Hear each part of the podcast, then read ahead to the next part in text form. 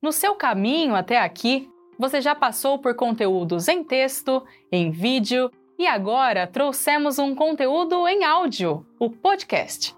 Esse é mais um formato que você pode explorar ao planejar os seus treinamentos, pensando na diversidade do seu público-alvo. E por falar nisso, quem é ele? Para quem você planeja os treinamentos que desenvolve? Como sabe quem vai estar do outro lado da tela ou na sala de treinamentos? Que informações você já tem sobre essas pessoas?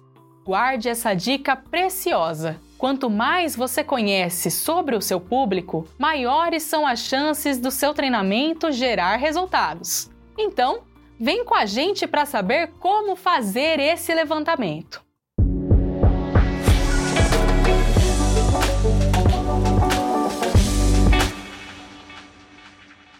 Como vimos nos conteúdos anteriores, os adultos têm características e necessidades diferentes das crianças e adolescentes em relação à aprendizagem.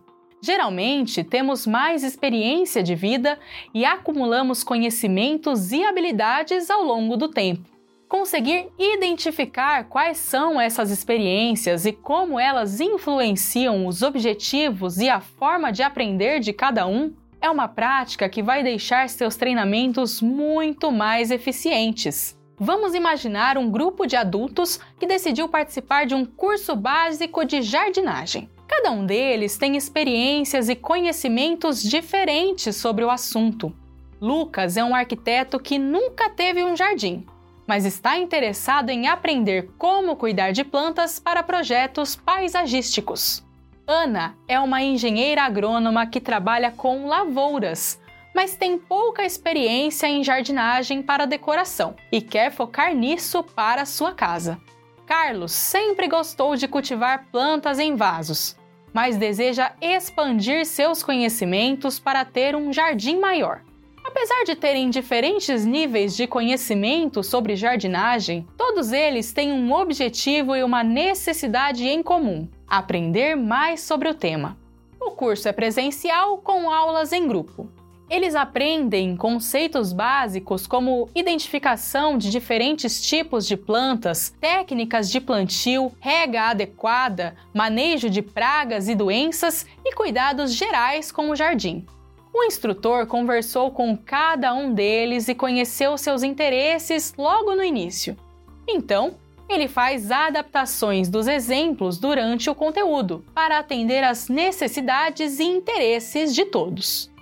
Eles têm a oportunidade de compartilhar suas experiências, fazer perguntas específicas e explorar casos que abordam diferentes desafios de jardinagem.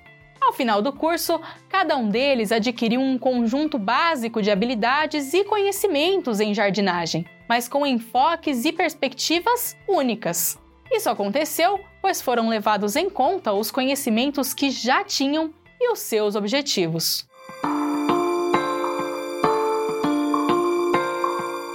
Esse exemplo ilustra como adultos com diferentes níveis de conhecimento podem passar pelo processo de aprendizagem de um mesmo tema com abordagens diferentes, mesmo em um contexto de aprendizagem em grupo.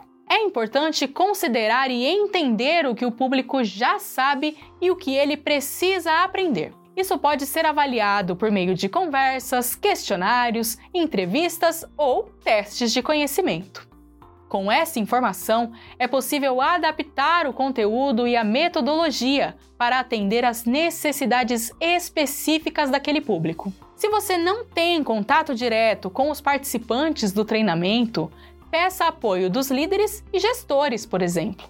Outro fator importante para considerarmos sobre o público-alvo são os diferentes estilos de aprendizagem e formatos de conteúdo. Os conteúdos podem ser abordados por meio de atividades práticas individuais ou em grupo, aulas mais expositivas, enfim, vamos falar mais a fundo sobre esse tema mais para frente. Importante conhecer essas preferências e adaptar a metodologia e os recursos de aprendizagem para atender às necessidades do público. Fazer uma mescla entre elas é uma solução interessante quando o grupo é diverso ou o tema do treinamento é mais longo. Conhecer bem o público do treinamento também permite planejar atividades e recursos de aprendizagem mais adequados.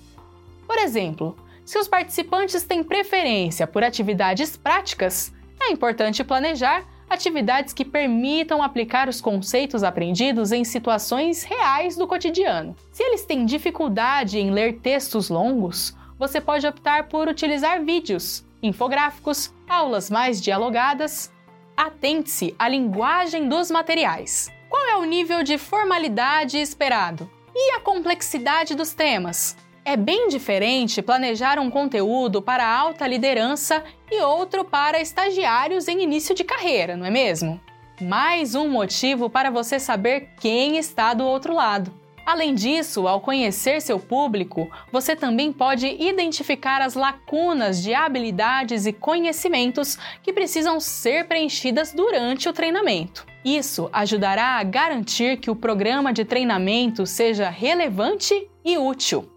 Ao tomar consciência sobre esses dados e planejar o treinamento levando-os em consideração, os resultados tendem a ser melhores. Afinal, quando os participantes se sentem compreendidos e percebem que o programa foi desenvolvido para atender às suas necessidades, eles tendem a ficar mais engajados e motivados durante todo o processo.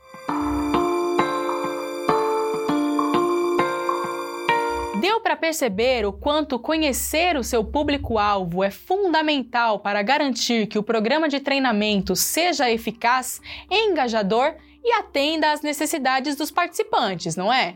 Mas como eu posso conhecer melhor o meu público?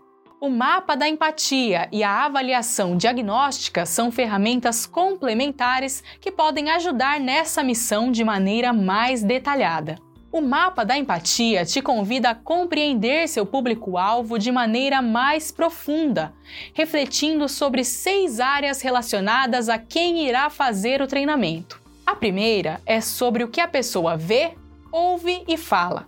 Depois, temos o que ela pensa e sente, as suas dores, as suas necessidades, as soluções que ela procura e, por último, o que a pessoa faz. A ideia é que você responda cada um desses pontos ou peça apoio de quem está mais próximo ao público-alvo para fazer esse levantamento. Pode ser que em alguns momentos vocês precisem imaginar as respostas por não saberem ao certo. Uma dica é conversar com um representante do grupo que vai fazer o treinamento.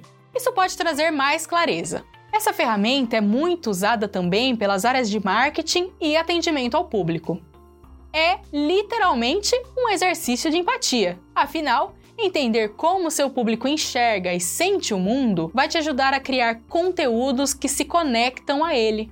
Outra poderosa ferramenta é a avaliação diagnóstica. Ela te ajuda a identificar as habilidades e conhecimentos atuais do seu público-alvo. Você pode realizar uma avaliação diagnóstica por meio de questionários, testes práticos, entrevistas ou observação direta no local de trabalho. Isso vai te ajudar a compreender o nível atual de habilidades e conhecimentos do seu público-alvo. Ok, mas o que fazer com as informações que eu conseguir com essas ferramentas? Aqui está um ponto muito legal e importante. Existem diferentes maneiras de utilizar os dados que você conseguir. Por exemplo, depois de utilizar o mapa da empatia e realizar a avaliação diagnóstica, você pode comparar as informações coletadas. Isso ajudará a identificar possíveis lacunas de habilidades e conhecimentos do seu público-alvo e permitirá que você desenvolva um programa de treinamento mais direcionado às necessidades e preferências dele. Outra possibilidade é usar os dados para refinar o seu programa de treinamento. Se você já está com um treinamento em andamento ou em fase de desenvolvimento, os dados que você conseguir com as ferramentas serão importantes para refinar este conteúdo e atender às necessidades específicas do seu público-alvo. Isso pode incluir a criação de novos módulos mais específicos ou complementares, a adaptação da metodologia ou a utilização de diferentes recursos de aprendizagem. No geral, quando utilizar essas ferramentas em conjunto, você vai obter uma visão mais clara do seu público-alvo e desenvolver um programa de treinamento mais eficaz e personalizado. Legal, não é mesmo? Então, aplique o mapa da empatia e também a avaliação diagnóstica no seu próximo treinamento. E conta pra gente como foi essa experiência. Vamos gostar bastante de saber. Até a próxima!